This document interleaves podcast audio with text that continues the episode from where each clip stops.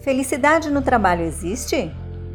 O mundo não será feliz a não ser quando todos os homens tiverem alma de artista, isto é, quando todos tirarem prazer do seu trabalho. Auguste Rodin. Antes de visto como um mero ganha-pão, o trabalho passou de meio de sobrevivência a fonte de prazer e autorrealização. A maioria das pessoas, no entanto, ainda não vivencia essa realidade. Nas últimas décadas, Psicólogos, filósofos, sociólogos e economistas vêm tentando definir o papel que o trabalho deve desempenhar na vida de uma pessoa. Afinal, é possível ser feliz com ele?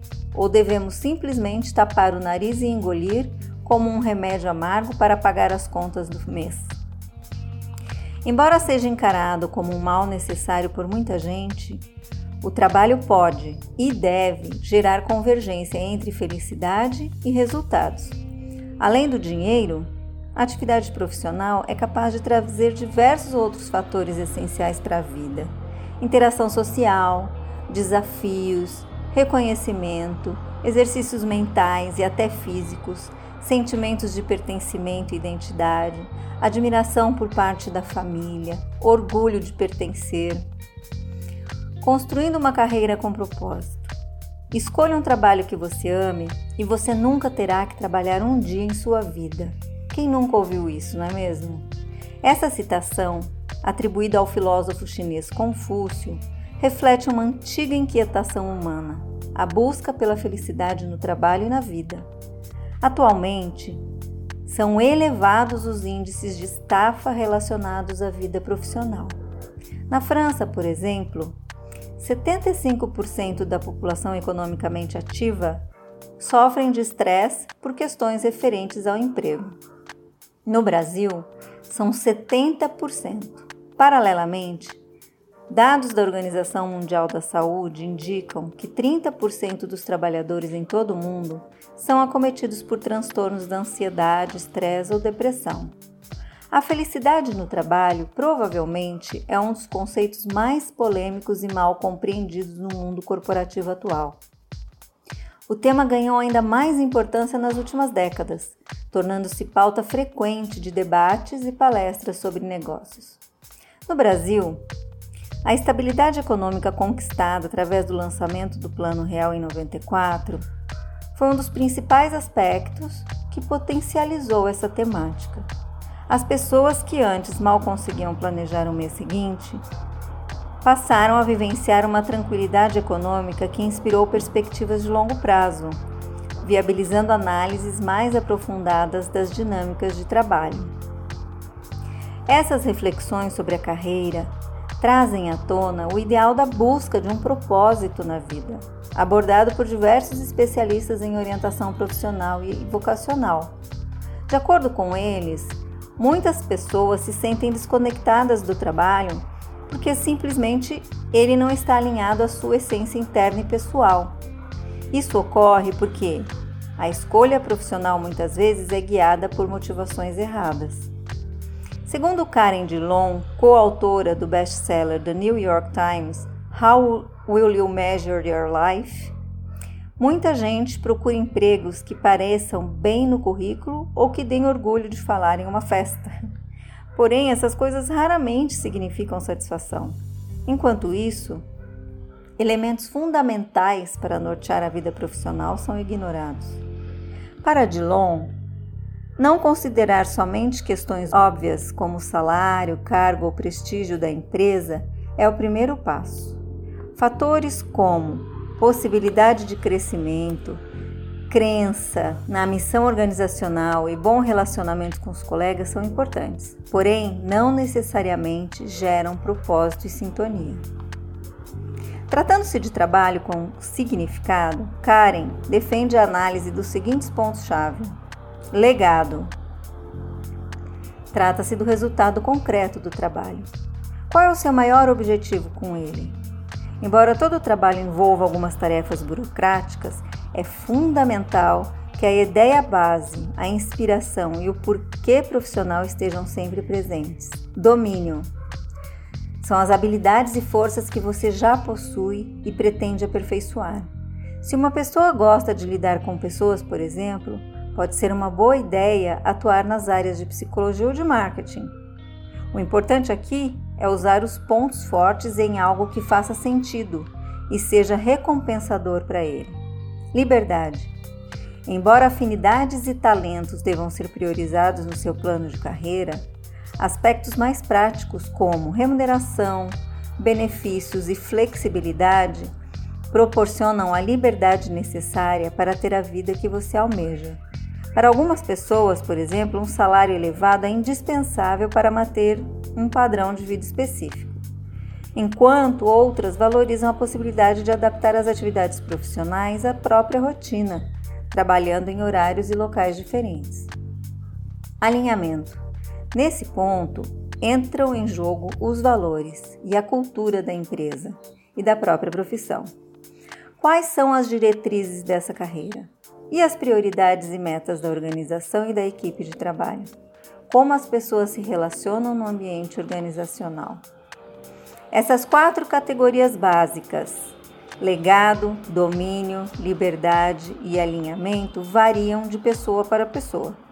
Por isso, Dilon sugere que cada um as organize de acordo com sua própria lista de prioridades usando-as para orientar decisões de carreira. Produtividade versus felicidade. É uma utopia pensar em felicidade em um ambiente de trabalho cada vez mais estressante e exigente? Por mais improvável que possa parecer, aliar felicidade e alta produtividade não é um desejo impossível de realizar. Mesmo diante de metas ousadas, prazos curtos e orçamentos restritos, a presença de fatores que cativam o profissional pode impactar positivamente a motivação para o trabalho, canalizando energia para uma produção maior e melhor. Nesse cenário, investir somente em salários não é mais garantia de sucesso, uma vez que os trabalhadores desenvolveram expectativas mais abrangentes, como reconhecimento não material e qualidade nas relações interpessoais. Objetivos organizacionais maiores devem representar também desafios positivos e estimulantes para os funcionários, fazendo cada colaborador ter a clara percepção de ganhos pessoais tangíveis, como remuneração variável e plano de carreira, e intangíveis, satisfação geral e autorrealização. Os gestores devem sempre ter em mente que, como as pessoas passam boa parte de suas vidas no ambiente de trabalho, elas esperam que esse local seja o mais prazeroso e agradável possível. Assim, diante de expedientes mais longos e intensos, a experiência diária da rotina corporativa emerge como um fator determinante dos resultados individuais e coletivos. Uma produção elevada é obviamente desejável, porém, Sacrificar a qualidade de vida e até a saúde dos recursos humanos em nome disso é uma fórmula, no mínimo, perigosa. Desconsiderar esse risco no processo de perseguição de resultados, visando unicamente produzir mais ou com menos a despeito do bem-estar de todos, pode provocar graves danos não apenas para os funcionários, mas para outros agentes organizacionais, como dirigentes, acionistas e gestores. Além disso, Paradoxalmente, a própria empresa também pode sofrer com os esforços desenfreados por resultados, já que o acúmulo de estresse nos colaboradores certamente terá efeitos indesejados no desempenho futuro da equipe. Cabe à gestão de recursos humanos dosar a carga de atividade e concentrar os propósitos e as iniciativas de todos em uma só direção. Para isso, a organização deve desenvolver políticas e práticas que incentivem valores positivos como a cooperação, a ética, a excelência e a tão almejada produtividade. Pressão por produção, dessa forma, não precisa ser sinônimo de estresse. Em um ambiente de trabalho equilibrado e participativo, emoções prejudiciais podem ser transformadas em adrenalina, criando uma atmosfera de satisfação, e felicidade ao atingir ou superar os resultados preestabelecidos. A produtividade não deve jamais ser vista como um fim em si mesma, mas sim como consequência de uma boa filosofia empresarial e de práticas diárias adequadas. Promover e coordenar esses fatores é tarefa de todos os membros da organização, que são simultaneamente os maiores responsáveis e beneficiários de um ambiente de trabalho com mais aprendizado, respeito, colaboração e, enfim, felicidade.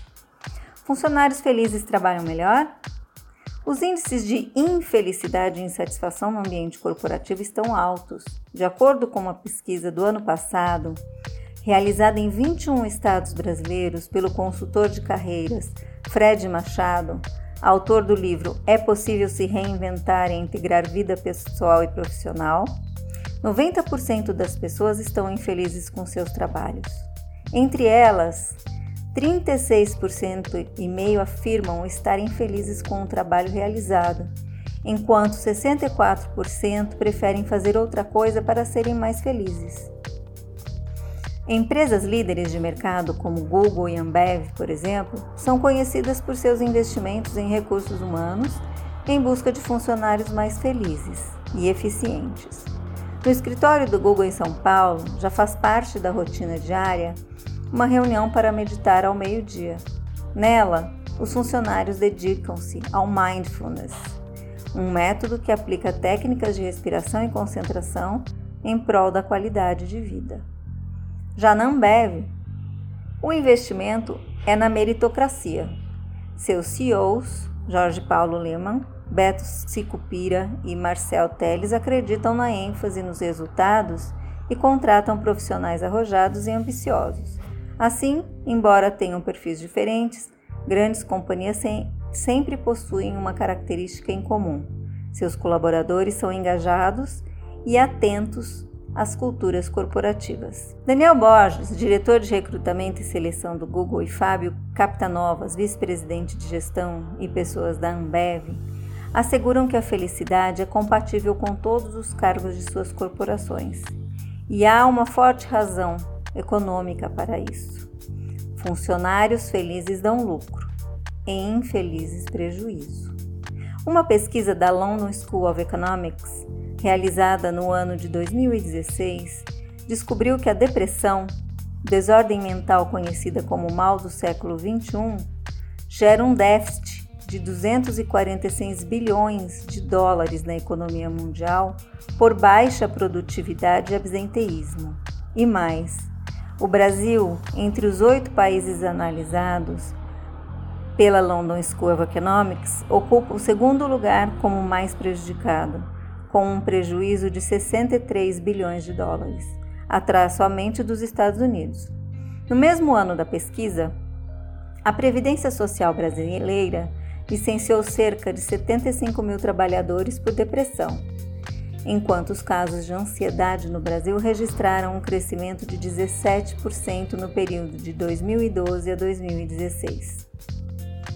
A neuroquímica da felicidade no trabalho. Desejamos equilíbrio nas diversas facetas de nosso cotidiano, buscando conciliar vida pessoal e profissional, planejamento e ação, razão e emoção.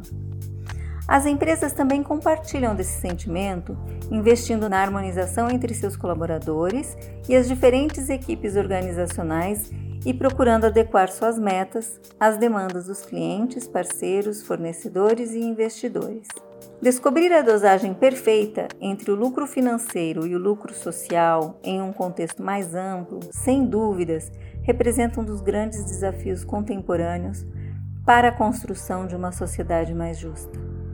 Fernando Rodrigues, psicólogo, pesquisador e professor no Instituto Politécnico de Leiria, em Portugal, afirma que tomar consciência das características e fontes de motivação pessoais é essencial para melhorar a produtividade no emprego e a performance em grupo, aperfeiçoando a capacidade de inovação. Como autor de vários estudos sobre o papel da felicidade na vida afetiva, social e profissional, Rodrigues defende a contribuição de princípios científicos para o estímulo de emoções benéficas, criando motivação no trabalho. A felicidade, explica ele, é dependente de uma série de mecanismos neurobiológicos, formando uma espécie de bailado de neurotransmissores, como a serotonina, a dopamina, as endorfinas, a ocitocina e diversas outras substâncias endógenas do organismo humano. Para viabilizar esse processo, é recomendável dispensar diariamente de 5 minutos a 1 hora a atividades de autorreflexão e reflexão crítica interna e externa, exercícios capazes de auxiliar o desenvolvimento pleno das potencialidades de uma pessoa. A gestão das emoções, inclusive da felicidade, é fundamental para relações profissionais construtivas. Por isso, um funcionário feliz e emocionalmente inteligente consegue expressar melhor seus sentimentos e compreender como eles têm o poder de influenciar os outros, além de ter a capacidade de assumir a responsabilidade pelas consequências de suas ações emocionais. Eu sou Gisele Saad, gestora da Rede Felipelli.